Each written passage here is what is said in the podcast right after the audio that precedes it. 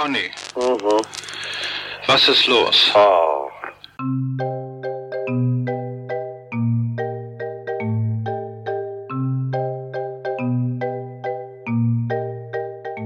Der 25. April 1983 ist einer der wichtigsten, spannendsten, absurdesten und skurrilsten Tage der deutschen Pressegeschichte. Der Tag, an dem der Stern die Hitler-Tagebücher vorstellt. Nur kurze Zeit später stellt sich heraus, die Bücher sind Fälschung und der Stern ist einem riesigen Betrug aufgesessen. Wie konnte das alles passieren? Was wusste der Reporter Gerd Heidemann? Wie konnte der Fälscher Konrad Kujau so lange damit durchkommen? Wo sind die 9,3 Millionen Mark, die der Verlag für die Bücher gezahlt hat? Wir sprechen mit Zeitzeugen, mit Experten, mit Sammlern. Wir haben die echten falschen Tagebücher wieder aus dem Tresor geholt und gelesen. Und wir hören exklusive Originalaufnahmen der Telefonate zwischen Gerd Heidemann und Konrad Kujau. Noch nie wurde dieser Fall mit so viel authentischem Material, mit diesen Dokumenten der Zeitgeschichte aufgerollt. Mein Name ist Malte Herwig und das ist Faking Hitler, die wahre Geschichte der gefälschten Hitler-Tagebücher.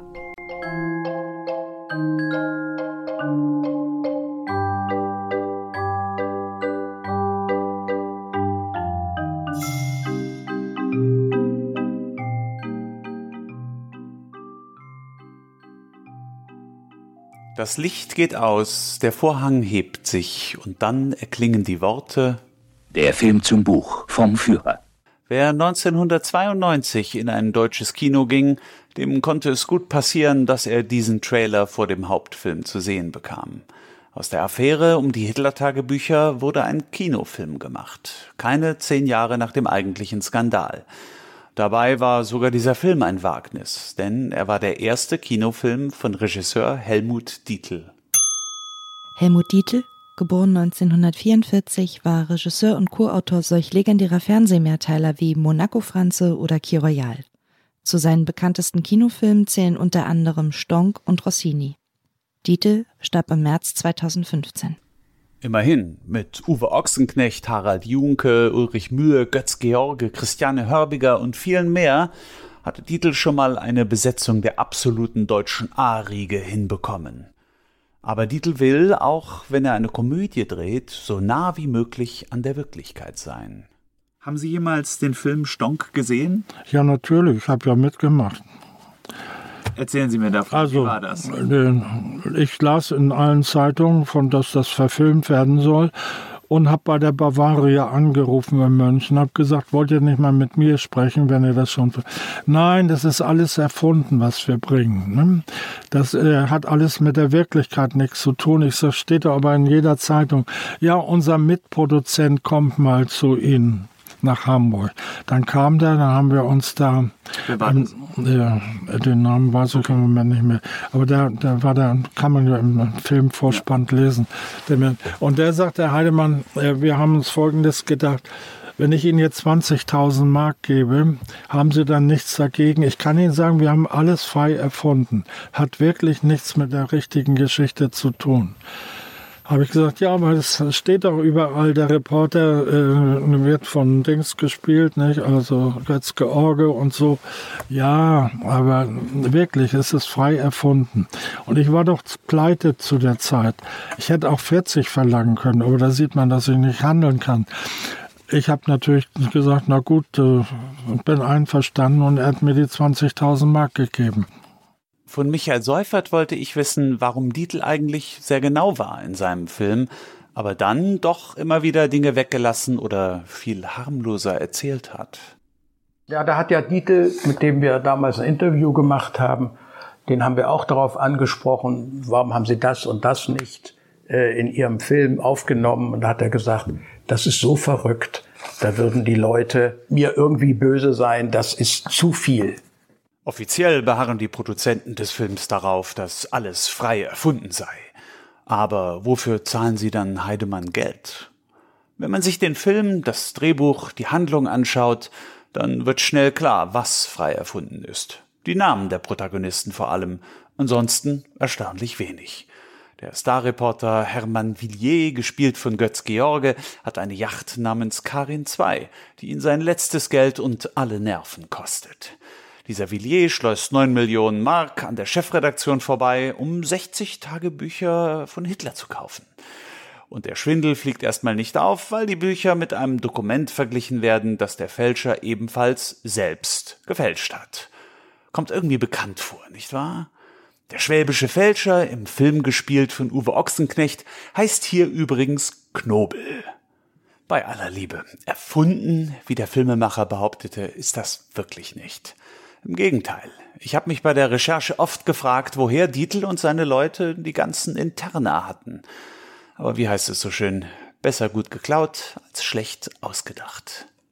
Ich wurde eingeladen, als sie in Övelgonne äh, drehten. Und da sag ich so zu, äh, vorher stand in den Zeitungen, die Stern-Pressekonferenz wird gedreht und die Produktionsgesellschaft sucht Studenten und junge Leute, die also Reporter darstellen sollen, möglichst mit eigener Kamera. Und da sag ich zu dem Regisseur Helmut Titel, ich hätte ja eigentlich gern so einen Reporter gespielt, der gefragt hätte, sind die Bücher auch echt? Ja, sagt er, leider ist die Szene schon abgedreht, Herr Heidemann. Aber wir haben noch zwei, Sie haben noch zwei Möglichkeiten mitzuspielen. Sie können den Portier vor dem Hotel Atlantic spielen, der dem Fälscher die Wagentür öffnet. Da habe ich gesagt, so weit kommt's auch noch. Bin noch nicht verrückt und öffnet dem auch noch die Wagentür. Das war ja Uwe Ochsenknecht, nicht, im Film. Und dann sagt er, gibt's noch den Wasserschutzpolizisten, der den Reporter festnimmt. Da habe ich gesagt, das ist eine ideale Rolle dass ich mich wegen meiner Blödheit selbst festnehmen darf. Außerdem war mein Vater auch bei der Wasserschutzpolizei. Dann kriegte ich noch die Uniform eines höheren Polizisten verpasst und war dann, kam zum Drehen darunter, kriegte vorher das Drehbuch, hatte ich endlich das Drehbuch und bekam 500 äh, äh, Honorar. Und als ich dann äh, fragte, wann darf ich mich dann endlich festnehmen, sagt Titel, wir haben das umgeschrieben. Sie stehen da nur auf der Barkasse der Polizei. Ich sage, das ist aber enttäuschend. Ich hätte so gern diese Szene, mich festzunehmen.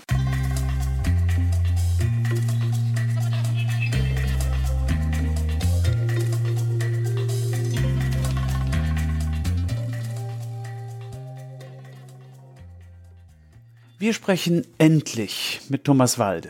Der ist in unserer Geschichte bisher der große Unbekannte. Dabei war er mittendrin, als Verbindung zwischen Heidemann und dem Verlag. Er war der Ressortleiter. Er war Heidemanns erster Vertrauter bei der Beschaffung der Bücher. Zusammen reisten sie in die DDR, um in dem Dorf zu recherchieren, wo die Führermaschine 1945 abgestürzt war. Sie soffen mit der Stasi, um Informationen zu bekommen und Walde kannte sich aus. Er hatte über Geheimdienste promoviert und wäre beinahe vom BND angeheuert worden. Stattdessen ging er zum Stern. Walde musste einiges wissen, und er ist bereit, mit uns über die ganze Affäre zu sprechen.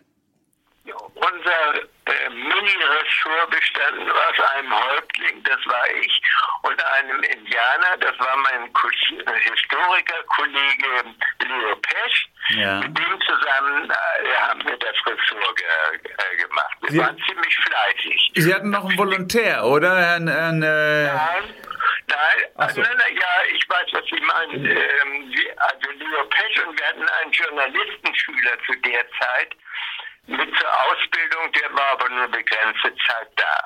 Ja. Und äh, Heidemann war ähm, wenn ich das so frei sagen kann, freischwebendes Arschloch, er, er gehörte überhaupt nicht mehr zu einem Ressort.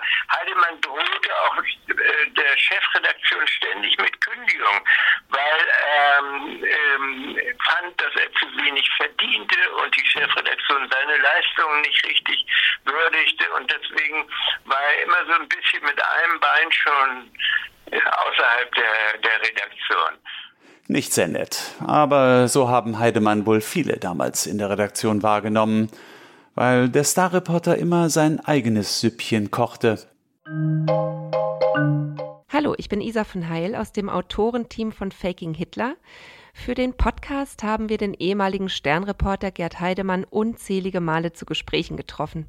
Die Geschichten, die er uns da erzählt hat, die sind aus einer ganz anderen Zeit, so richtige Haudegen-Stories aus den 80er Jahren. Einmal schmuggelte er sich mit einem Lebensmittellastwagen ins Gefängnis und hat dort einen KZ-Arzt in seiner Zelle fotografiert. In Italien saß er mit Mafiabossen am Tisch und ließ sich mit einem billigen Trick eine gefälschte Rolex andrehen. Wenn Sie Lust haben, hören Sie sich diese Geschichten im Bonusmaterial auf Stern Plus an. Einfach das kostenlose Probeabonnement auf sternplus.de abschließen und unter der Rubrik Audio können Sie dann die drei Bonusfolgen anhören. Da gibt es auch noch viel mehr Exklusives, nämlich bislang unveröffentlichte Telefonate zwischen Kuja und Heidemann. Ich hoffe, wir hören uns auf Stern Plus. Es lohnt sich. Und dann habe äh, äh, hab ich beim Stern äh, wieder mal gekündigt, weil ähm, der Wildtremper war inzwischen zerbunden gegangen und wollte mich unbedingt zerbunden haben und hat mir 6000 ähm, Mark äh, mehr Gehalt angeboten, als ich beim Stern hatte und hat mir schon fertig unterschriebenen Vertrag von Border geschickt. Was Border einmalig hätte er noch nie gemacht, dass er vorher einen Vertrag schon äh, unterschreibt, bevor er überhaupt mit dem Betreffenden gesprochen hätte und so. Und da habe ich beim Stern gekündigt. Und immer wenn ich mal kündigte, ich hatte ja vier, fünf Mal gekündigt beim Stern, aber war immer wieder mit, hatte mich immer wieder kaufen lassen mit mehr Geld und so weiter. Äh, ähm, der mich immer sonst nur äh, siezte und mit äh, Nachnamen anredete, Immer wenn ich kündigte, äh, nannte er mich beim Vornamen. Ne? Er sagte sofort, Gerd, äh, ich habe hier gerade Ihre Kündigung. Ich wollte ja immer schon Ihr Schiff mal kennenlernen. Können wir nicht sofort dorthin fahren? Also fuhr er mit mir äh, zu meinem Schiff und auf dem Schiff sagte er, also ich will Ihnen mal äh, erzählen, Gerd, wie das ist, wenn Sie jetzt zur Bunden gehen. Sie kriegen zwar ein paar tausend Mark mehr Gehalt, übrigens würde ich Ihnen das Geld auch geben, hm? aber die werden nach einem Jahr nachsehen, was Sie denn im Heft hatten. Und so viel können sie in einem Jahr gar nicht schaffen, wenn sie da neu sind. Denn sie haben da Konkurrenten, da sind da äh, viele andere Fotografen und Reporter. Also bei uns können Sie sich alles leisten. Sie haben 20 Jahre uns vor vielen Prozessen bewahrt, haben äh, Geschichten tot recherchiert, haben bewiesen, dass das falsch ist und so weiter. Zum Beispiel die Lockheed-Geschichte. Weiter. Also, äh, sobald, und ich habe noch gesagt, Herr Nandes, haben Sie noch nicht mitgekriegt, als er sagte, Sie haben sich 20 äh, Jahre lang keinen Fehler äh, in, in erlaubt und so habe ich gesagt, die habe ich erfolgreich vor Ihnen. Ach, reden Sie nicht so einen Unsinn. Äh. Ich werde, wenn Sie mal einen Fehler machen, immer hinter Ihnen stehen. Er hat natürlich nicht gesagt mit dem Dolch in der Hand. Ne?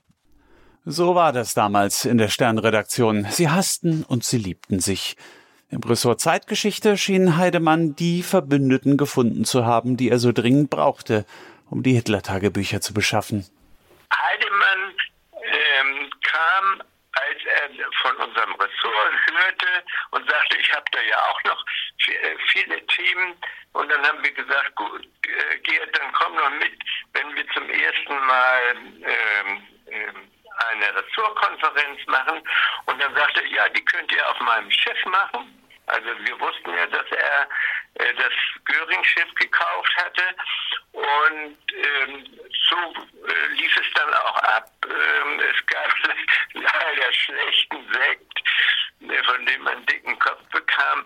Äh, und dort nahmen der Journalistenschüler und Leo Pesch und ich teil. Und zum Sch äh, wir haben alle möglichen Themen durchgesprochen. Natürlich immer Themen mit NS-Bezug. Ähm, und. Zum Schluss kam Heidemann äh, noch, wir wollten ja auch noch über das ähm, Hitler-Tagebuch reden. Das Hitler-Tagebuch, das war ein feststehender Begriff. Und dann haben wir gesagt, okay, und dann erzähl mal. Und dann haben wir ihn natürlich nochmal berichten lassen da von seinem Kontakt zu dem Göring-Devotionaliensammler und haben ihm dann gesagt, Gerd, wenn es das äh, Hitler-Tagebuch gibt und das, was du in der Hand gehabt hast bei dem Sammler in Weibling, ähm, ein Hitler-Tagebuch ist, dann finde es ähm, wenn der Stern es auftreibt und es ist ein, stellt sich als ein Tagebuch von Hitler heraus, haben wir ein ganz großes Ding am Wickel. Und ähm, wenn du es nicht schaffst, dann ist die Sache, wie man so unter Journalisten normalerweise sagt, tot recherchiert. Da war er also. Der große Moment, auf den Heidemann die ganze Zeit gewartet hat. Der Startschuss, die Bücher für den Stern zu beschaffen. Auftraggeber Thomas Walde. Eingeweiht in diesem Moment nur das kleine Ressort Zeitgeschichte. Und dort war man sich einig, genau den richtigen auf die Sache angesetzt zu haben. Von Militärgeschichten und dergleichen ging für ihn schon ein gewisser Reiz äh, aus. Er sammelte ja alles Mögliche, das war ihm wichtig. Wir nannten ihn im Ressort ja nur Hab ich weil wenn wir, Lia Pesch und ich, irgendein Dokument suchten und darüber im Ressort sprachen und Heidemann war zufällig mit da und hörte das, dann rief er dazwischen, hab ich. Er hatte es auch. Er hatte alles, was er gesammelt hatte, aber eigentlich nicht richtig verwerten äh, konnte. Das war seine Sache äh, nicht. Der Name Hab ich ist ja auch großartig für eine Wühlmaus wie Heidemann. Ihr Spitzname in der Sternredaktion, wissen Sie noch, wie der lautete? Also ich, äh, das ist alles hinterher erfunden worden. Ich hatte früher gar keinen Spitznamen. Tremper hat dann mal in der Bunten über, ich glaube, da hat er was von der Spürnase oder so geschrieben. Nee, ich habe noch was anderes gehört. Ja? Und zwar hab ich. Ja, das hatte Pesch mal gesagt, wenn, weil die sagten, dann warst du auch schon bei dem äh, Professor Prisak und so, der hat nämlich viele Sachen und da habe ich gesagt, ja, habe ich schon. Ne? Hab ich. Das Manuskript habe ich dir mir abgekauft für 30.000 Mark. Hab ich Heidemann, ja. Ja, und äh, also dann haben die wohl, das war aber dann alles im April äh, 83, vorher hatte ich den Namen nicht. Ach so. Ich habe den auch nie gehört scheint ihm nicht so recht zu sein, dieser Name. Und hat er auch noch nie gehört, sagt er. Was meint Walde wohl dazu? das glaube ich. ja, ist ja nun... Leo Pesch und ich haben ihn auch so genannt. In der Redaktion hatte er diesen Spitznamen nicht. Nur bei uns beiden. Hab ich. Die ersten Bücher in der Hand ließen Walde noch relativ kalt, sagt er. Aber an einen Moment erinnert er sich, als auch er sich der Faszination der angeblichen Hitler-Schriften nicht mehr entziehen konnte. Das war ja, wie wir noch damals noch nicht wussten, aber ähm, Kujau hatte ja offenbar als äh, Siegeleindruck ähm, eine, ähm, ein Blechstück aus einer äh, Wehrmachtsschützenschnur benutzt. Genau, wir haben das Blechstück auch selber schon in der Hand gehalten. Es passt genau drauf. Gut, und ähm, gut, ich hatte es also nun in Siegelform und wir guckten auf das ähm, auf das Siegel und in den Schwingen des Adlers, des Reichsadlers, der, äh, wenn man sich um ähm, Wehrmachtsangelegenheiten ähm, äh, handelte, guckte der Adler, glaube ich, nach links oder nach rechts. Jedenfalls war das streng unterschieden zwischen zivilen Adlern und militärischen Adlern. Und da war Staub in den Schwingen.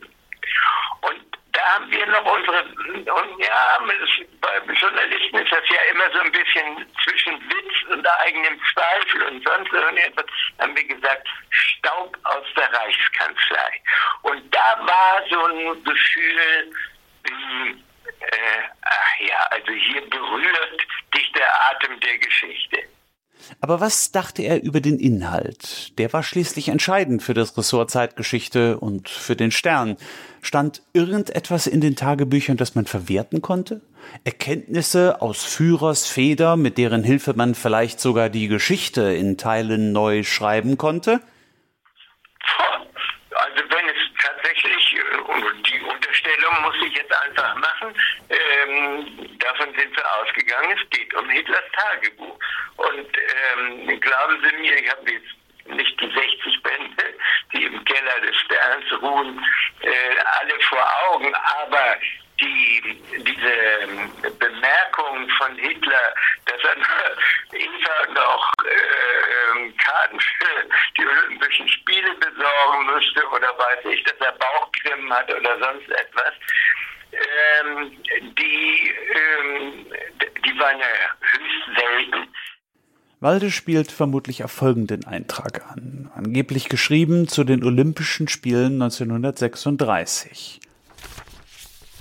Was werden diese Spiele für uns in Deutschland bringen?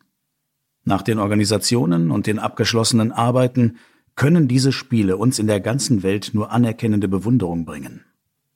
E möchte auch zu den Spielen nach Berlin kommen, habe ihr und ihren Freundinnen Karten überbringen lassen. Hoffentlich bekomme ich nicht in der Zeit der Spiele meine Magenkrämpfe.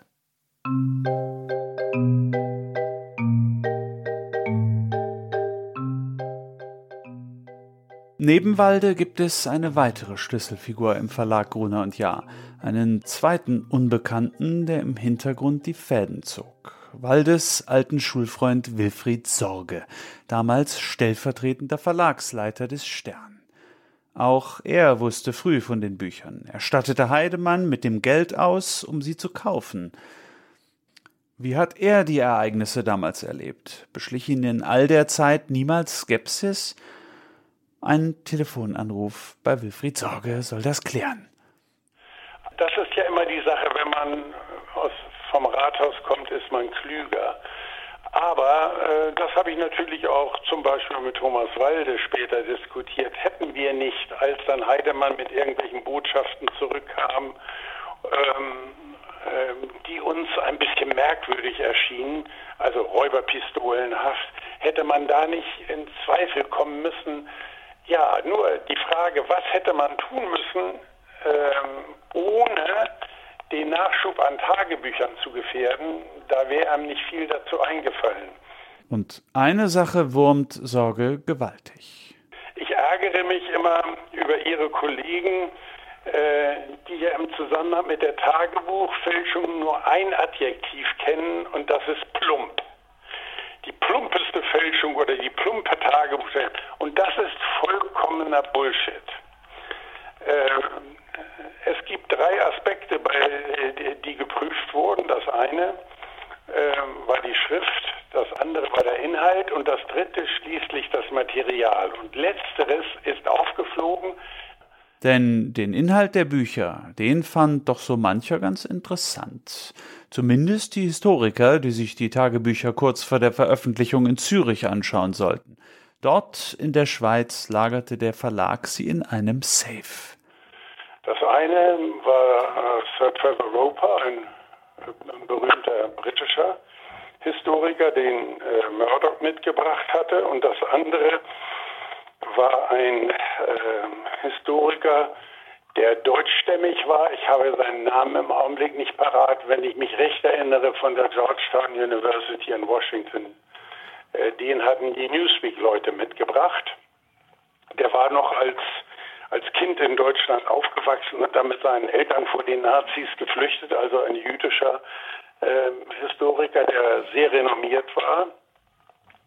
Und ähm, Peter Koch war dabei für die Chefredaktion und ich eben für den Verlag. Ähm, und äh, äh, dann haben wir sämtliche äh, Kladden dort in dem Raum ausgelegt und alle Leute gingen umher und haben sich diese Kladden angeschaut und nach Stunden wurde dann das Ganze beendet und alle nickten und waren zufrieden. Nach dem Auffliegen des Skandals stand auch Sorge gewaltig in der Kritik. Er wurde polizeilich vernommen, seine Tätigkeiten geprüft und als erledigt abgehakt. Ein paar Monate arbeitete er noch bei Gruner und Jahr. 1987 wechselte Sorge zum Radio und machte dort als Geschäftsführer eine zweite Karriere. Im Gegensatz zu Gerd Heidemann, wie wir wissen. Und dass, dass er das als ungerecht empfindet, das kann ich verstehen ähm, äh, und das ja auch vielleicht also als ungerecht empfindet, als Betrüger oder Unterschlager verurteilt zu sein, das kann ich verstehen. Äh, aber dass, äh, dass alle übrigen, die irgendwas damit zu tun hatten, nun auch in Sack und Asche für ihr restliches Leben gehen müssen, ähm, sehe ich nicht so. Also wie gesagt, äh, bei mir wurde nun alles äh, untersucht, äh, was ich getan hatte, von, äh, von, von quittierten Geldübergaben bis zu irgendwelchen äh, Lizenzverträgen ähm, über, Auslandsrechte. Und man hat überall ein Häkchen dran gemacht. Schulte-Hillen hatte zu mir gesagt, was wollen Sie denn überhaupt? Sie, Sie haben sich doch nicht zu Schulden kommen lassen, arbeiten Sie hier mal weiter. Dann habe ich gesagt, ja, äh, hab, äh, äh, ich arbeite hier ja auch weiter, hat er gesagt. Er hatte ja, er wusste ja genauso viel wie ich. Ich wusste ja kein bisschen mehr als er. Dann habe ich gesagt, ja, Schulte, Ihnen sagt, Ihnen begegnet im Verlag niemand ablehnt, das traut sich keiner. Sie merken nichts davon. Ähm, ja, also äh, äh es können nicht alle, die davon Kenntnis äh, äh gehabt haben, dann vernichtet werden. Äh, äh, das ist bei Heidemann natürlich so, weil er, er stand für die Tagebücher. Im Positiven hätte er dafür gestanden, wie auch im Negativen.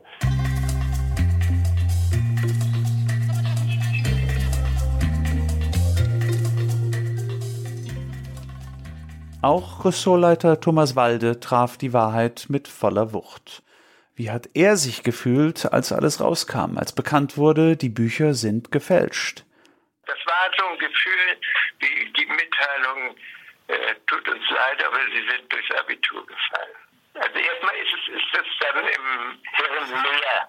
Und da kann man nicht mehr richtig Bezüge herstellen zur Realität, was bedeutet das und so weiter, sondern es ist Stopp, Stillstand, nichts, alles Quatsch. Wie sind Sie damit also umgegangen? Was, was bislang für dich real gewesen ist, woran du gearbeitet hast, woran du auch mal gezweifelt äh, hast, das ist doch ganz klar, also, äh, dass, äh, dass man auch Zweifel ähm, äh, hat, wenn man irgendwas gelesen hat oder so dergleichen mehr. Aber es waren keine grundsätzlichen Zweifel. Wie ja. sind Sie an diesem Tag damit umgegangen? Wie war der Rest ja. des Tages für Sie? Erinnern Sie sich da noch dran? Ja, ich weiß noch, ich weiß noch, wie ich erinnere noch die Lehre, die in meinem, die in meinem Kopf war. Also ich, ich konnte gar nicht wieder zur Realität Beziehung aufnehmen. Das war ganz schrecklich. Ganz schrecklich. Also es war nicht so, dass ich, ähm, es gab ja Kollegen, der Leiter des, des Auslandsressort beim Stern, äh, der nuschelte immer so ein bisschen, der, der sagt, als ich ihn traf, sagte er, naja, du weißt ja, wie das bei der Wehrmacht erledigt wurde, äh, dann äh, legte man äh, ein Schiedswerkzeug auf den Schreibtisch, ging raus und dann machte es Piss-Paff und die Sache war erledigt. Dieser Empfehlung wollte ich nicht folgen. Oder als ich morgens mit meinem äh, Sterndienstwagen in die Grune und Ja Garage gefahren bin, äh, da war ja äh, noch die Nachricht, der Stern hat die Weltsensation entdeckt, ähm, real und, und galt. Ähm, da machten diejenigen, die einem da entgegenkamen, äh, machten, äh, also winkten einem zu, so nach dem Muster, Thomas, wir müssen, deine Frau und meine Frau und ich und du, wir müssen bald mal wieder essen gehen. Ja. da wurden äh, alte, angeblich alte Freundschaften wieder erinnert und aufgewärmt und abends, als man dann wieder in seinen Dienstwagen einsteigen wollte, guckten die Leute, die Sternkollegen schon auf die andere Seite. Also ein unglaublich tiefer Fall innerhalb weniger Stunden, auch für ja. Sie. Ja. Auf den Tag, als die Nachricht von der Fälschung platzte, folgte die Folternacht, von der wir schon gehört haben. Zur Erinnerung, Gerd Heidemann flog von einer Recherche in Süddeutschland nach Hamburg zurück und wurde in der Nacht auf den 7. Mai im Verlag verhört. Am Sonntag fand ein zweites Gespräch in Heidemanns Wohnung statt. Auch da war Thomas Walde dabei. Ich wollte wissen, wie Walde die Verhöre erlebt hat. Schließlich war er nicht ganz unbeteiligt an dem Schlamassel. Und trotzdem nicht in der Schusslinie, wie es scheint. Denn da stand ja schon Gerd Heidemann. Mich habe Heidemann in so einem Zustand ja. nie davor und danach nie wieder gesehen. Es war grauenhaft. Wir dachten ja alle, der hat das Leben genommen. Der hat was? Der hat sich das Leben genommen. Er war ja zuerst nicht auffindbar. Dabei war er in der Wohnung, unter der, in der, in der wir auf ihn warteten. Und wie haben Sie ihn erlebt? Da nicht die Tür geöffnet. Wie haben Sie ihn dann erlebt? Können Sie das beschreiben? Es waren zwei Wohnungen. Ähm, die eine nutzte er wohl eher mit seiner damaligen Frau, welche auch immer es gewesen ist. Ähm, so wie man halt eine Wohnung mit sehr schön gelegen ist, ein Teufelsbrück nutzt. Und in der anderen, die war eher, das war das, das, das Archiv Heidemann, so ungefähr. So, also der war, äh, es gibt so einen Begriff im Schlesischen, wenn man jemandes Zustand, sehr, sehr desolat ist, beschreiben will, dann sagte man immer, der sieht aus wie Braunbier mit Spucke. Äh, und äh, der Heidemann war noch schlimmer dran als der, der war, ich dachte, das, der bricht uns gleich zusammen. Wie es weiterging, wissen wir. Heidemann landete vor Gericht, Walde nicht. Das liegt unter anderem daran, dass er Kujau niemals persönlich getroffen hat, zumindest nicht vor dem Prozess. Ich habe ja Gott sei Dank Kujau zu keinem Zeitpunkt äh, gesehen, gesprochen, kennengelernt, vor, äh, bevor der, der Prozess begann. Dann hätte ich sonst mit auf der Anklagebank gesessen. Ich kannte den Kerl nicht und er war für mich Konrad Fischer. Also den Namen Kujau brachte der Frankfurter Sternkorrespondent, der war am dichtesten an Stuttgart dran, äh, der brachte den mit, der war da hingefahren, hatte aufs Klingelschild geguckt und da stand äh, nicht Fischer, sondern Kujau. Auf dem Klingelschild stand der wahre Name Kujau? Und das hat Heidemann nicht gesehen? Ja, es schneite furchtbar an dem ja. Tag, nicht? Und das, das, der Schnee war auch da, da so gehend, das war auch windig. Wo genau war und das? Das war in äh, Bis, Bittig, nee, nicht Bietigheim-Bissing. Nee, in Bissing, in Bissing. In Bissing. Also im Privathaus von Im Konrad Privathaus. Kujau mein Wagen war dann auch völlig eingeschneit und so. Und ich wollte gerade das lesen. Und äh, da lief damals gerade die Kozak-Serie äh, mit dem Detektiv in New York. Ne? Und ich wollte, äh, sah dann und konnte es nicht so richtig lesen, weil da Schnee drauf war.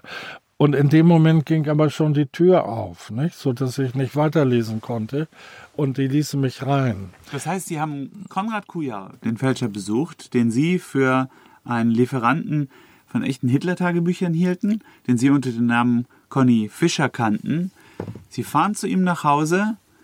Der Schnee verdeckt das Klingelschild. Nicht ganz. Das Nicht K ganz. war noch und äh, K, K und dann noch Fischer, da was hinter. K, Kojak? und dachte, was heißt denn das? Und in dem Moment ging die Tür auf und ich wurde reingebeten. Und es hat Sie nicht so irritiert, dass Sie auf den Nee, weil er ja und mit der anderen Frau, mit der Frau Dings zusammenlebte, nicht? Sie meinen, das ist und Frau ich, Kojak? Äh, ja, sowas hat sie mir ja, oder er mir dann später, ich habe ihn ja darauf angesprochen mal. Da war doch aber ein anderer Name an der Tür, nicht? Und da hat er mir was erzählt, ja, das war der Mädchenname von der, von der Edith, von der Lieblang und so. Und äh, ähm, Sie haben sich immer mit solchen Geschichten abspeisen lassen. Ja, ich hatte sowas noch nie erlebt, dass einer unter falschem Namen lebt und alle ihn nur unter den Namen kennen. Kommt man noch nicht auf die Idee, dass dann wirklich mit Mafiosi zu tun, mit Kriegsverbrechern, mit Mördern, mit Ja, aber die haben mir immer ihre echten Namen. Ich habe mir äh, von allen Mafiosis haben die mir in mein Notizbuch ihre Namen und Adressen reingeschrieben und so weiter. Ne? Verstehen Sie, ja. was, was ja. glaube ich, nicht nur ich, sondern alle, die diese Geschichte kennen, sich fragen es, der Heidemann, der als, als der, der härteste Spürhund äh, beim Stern galt, als rasender Reporter, äh, der schon so viele Mafiosi, Kriegsverbrecher, äh, Gauner hat hochgehen lassen.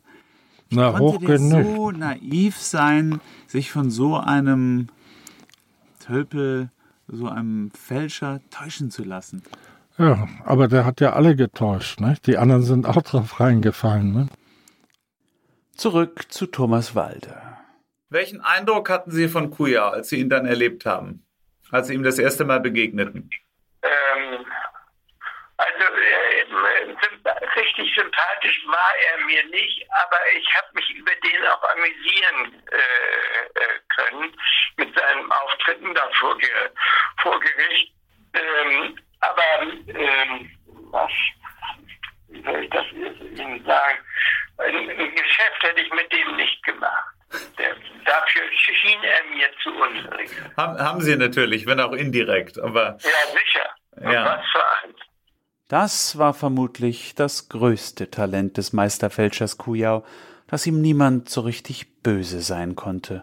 Noch nicht mal Gerd Heidemann.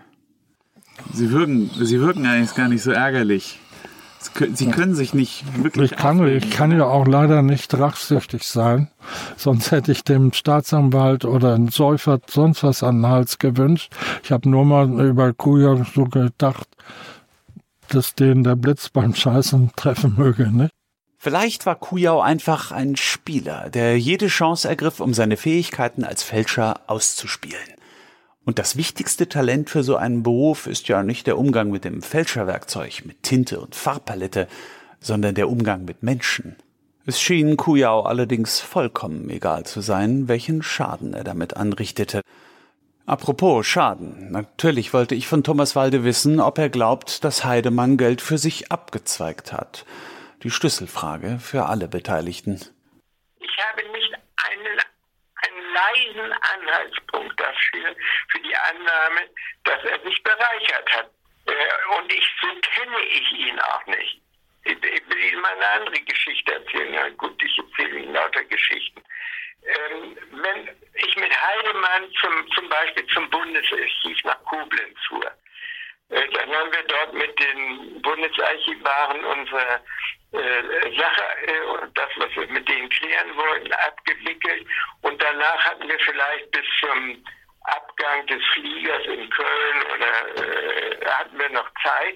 Dann habe ich Heidemann, der steht in blau, einem blauen Treviereranzug mit einem ähm, unter entsprechender Bestrahlung leuchtenden weißen äh, Neiteshemd auftrat mit rot blauer, gestreifter, quer, äh, schräg gestreifter Krawatte auftrat. Immer das Gleiche. Habe ich gesagt, Gerd, wollen wir nicht noch eben, da können wir auch noch jetzt mal das Treffen besprechen, äh, wollen wir nicht eben noch ähm, irgendwo ein kleines Steak essen gehen? Ich habe Hunger. So, und das, das war für Heidemann schon ein Angang, also ein, ein sogenannter kleiner Spesenbeschiss, wie das dann wohl geworden wäre, weil wir die, äh, die Quittung abgerechnet hätten. Das war Heidemanns Sache überhaupt nicht. Überhaupt nicht. Ähm, auch, auch so bei solchen kleinen Popeligkeiten äh, habe ich nie äh, erwischt. Das war, äh, war nicht sein Ding. Bei den eigenen Spesen hat Heidemann es also offenbar genau genommen. Das Geld für Conny Fischer allerdings saß locker. So hatte er beim ersten Treffen in Stuttgart-Kujau eine wertvolle Göring-Uniform mitgebracht. Ja, nun kam ich da rein und das war so Gelsenkirchener Barock eingerichtet, gut bürgerlich, sagen wir mal. Ne? Und die waren sehr nett, auch die, die Edith Lieblang und so. Und ich hatte die Göring-Uniform mitgebracht als Morgengabe. Ne? Die war immerhin auch so 70.000 äh, Mark wert. Heute ist sie, äh, die hatte ich privat äh, mal gekauft, ja, beim Auktionshaus. Ne? Also Sie waren bereit, so 70.000 Mark einfach einzusetzen, um jemandes ja. Vertrauen zu gewinnen. Ich hoffte immer, dass ich da vielleicht mal ein Tagebuch für, hat er aber nie gemacht, ne? dass er mir oder irgendwas billiger dafür gibt. Gleichzeitig so. steckten Sie ja damals in argen Geldschwierigkeiten, wie Sie auch äh, offen sagten im Verlag. Nein, ich habe äh, mir von der Deutschen Bank ja in, in Kredit geben lassen eine Schiffshypothek von äh, über 350.000. An die 400.000 waren das. Jedenfalls habe ich über 400.000 zurückzahlen müssen. Und gleichzeitig. Ja, aber, aber davon habe ich das Schiff, äh, die Renovierungsarbeiten ja. bezahlt. Aber Sie waren ne? bereit, mal so eben 70.000 Mark auszugeben für eine Morgengabe. Ja, ja, ja. Das ist ja eigentlich, äh, ich wollte ihn doch. gerade sagten, wirtschaftlich nicht sehr vernünftig, oder? Nein, das war ich auch nie. Das, war das vielleicht ein Problem? Ja, ich konnte nie mit Geld aus, äh, umgehen. Ich habe das immer gleich wieder ausgegeben. Nicht? Also. Äh, Machten Sie sich nichts aus, aus Geld? Nee, gar nichts. War Ihnen egal eigentlich? Das war mir egal. Eins will ich von Thomas Walde noch wissen. Wie hat der Skandal sein Leben verändert? Wie ging Walde kurz nach der Katastrophe damit um? Ich kannte bis dahin das, was Migräne bedeutet. Kannte ich nicht, habe ich nie gehabt. Natürlich nach einem ausgiebigen Sauferei oder so hatte man mal Kopfschmerzen, aber Migräne kannte ich nicht. Von dem Tag an hatte ich jeden Tag, begann vormittags, Migräne und ähm, ähm, sie war nicht auszuhalten. Und da bin ich manchmal früher mit dem Auto nach Hause gefahren und da haben mich solche Gedanken schon beschlichen. Ja, das stimmt. Und äh, haben Sie heute noch Migräne? Nee. Nein, nein. Wissen Sie, wann das aufgehört hat? Es hat ein bisschen gedauert. Sagen Sie es mir. Ähm, eigentlich richtig aufgehört hat, hat es, als ich zum ersten Mal über diese Geschichte wieder lachen konnte. Und die begann mit, das begann mit Stonk. Deswegen bin ich dem Titel unendlich dankbar für seinen meisterhaften Film. Ähm, also als ich über meine eigene Blödheit, über meine Fehler, über alles Mögliche lachen konnte, ähm, eingesehen, was da falsch gelaufen war, und so. Das habe ich schon früher. Ähm, also die, dass ich die eiserne Regel verletzt habe, die ich natürlich im Studium gelernt habe, aber die ich als Journalist natürlich häufig missachtet habe. Nicht verifizieren, sondern falsifizieren. Dass ich die beiseite gelassen hatte, beiseite geschoben hatte, dass ich die nicht berücksichtigt hatte. Das war mein größter journalistischer Fehler. Stonk als Rettung. Das hätte Helmut Dietl gefallen.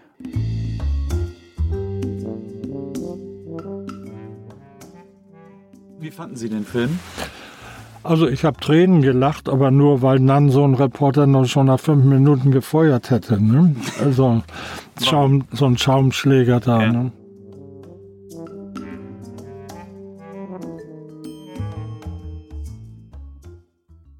Dietls Film hat mit Sicherheit zur Legende um die Hitler-Tagebücher beigetragen.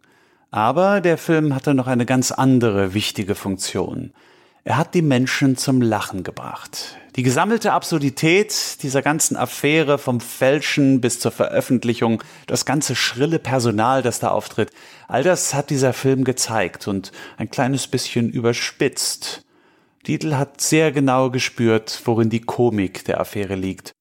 Ich weiß noch, als, als dann der Titel den Film Stank also gedreht hat und als wir den im, wir haben dann in Gruppe den besucht ähm, und haben also wirklich nochmal so den Kopf geschüttelt, so fassungslos.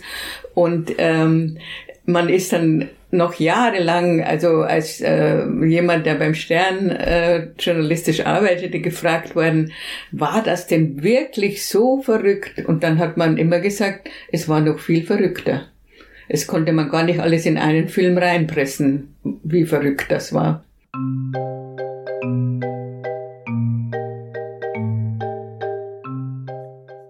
Die Hitler-Tagebücher des Stern waren ein Fake aber das abgestürzte Führerflugzeug war echt. Und es gibt Menschen, die nach wie vor davon überzeugt sind, dass die ominösen Metallkisten aus der Maschine irgendwo versteckt sind. Ab und zu werden sogar angebliche Teile aus dem Flugzeug gehandelt. Natürlich unter der Hand. Hitler ist überall. Und er holt auch mich ein. Nächstes Mal bei Faking Hitler.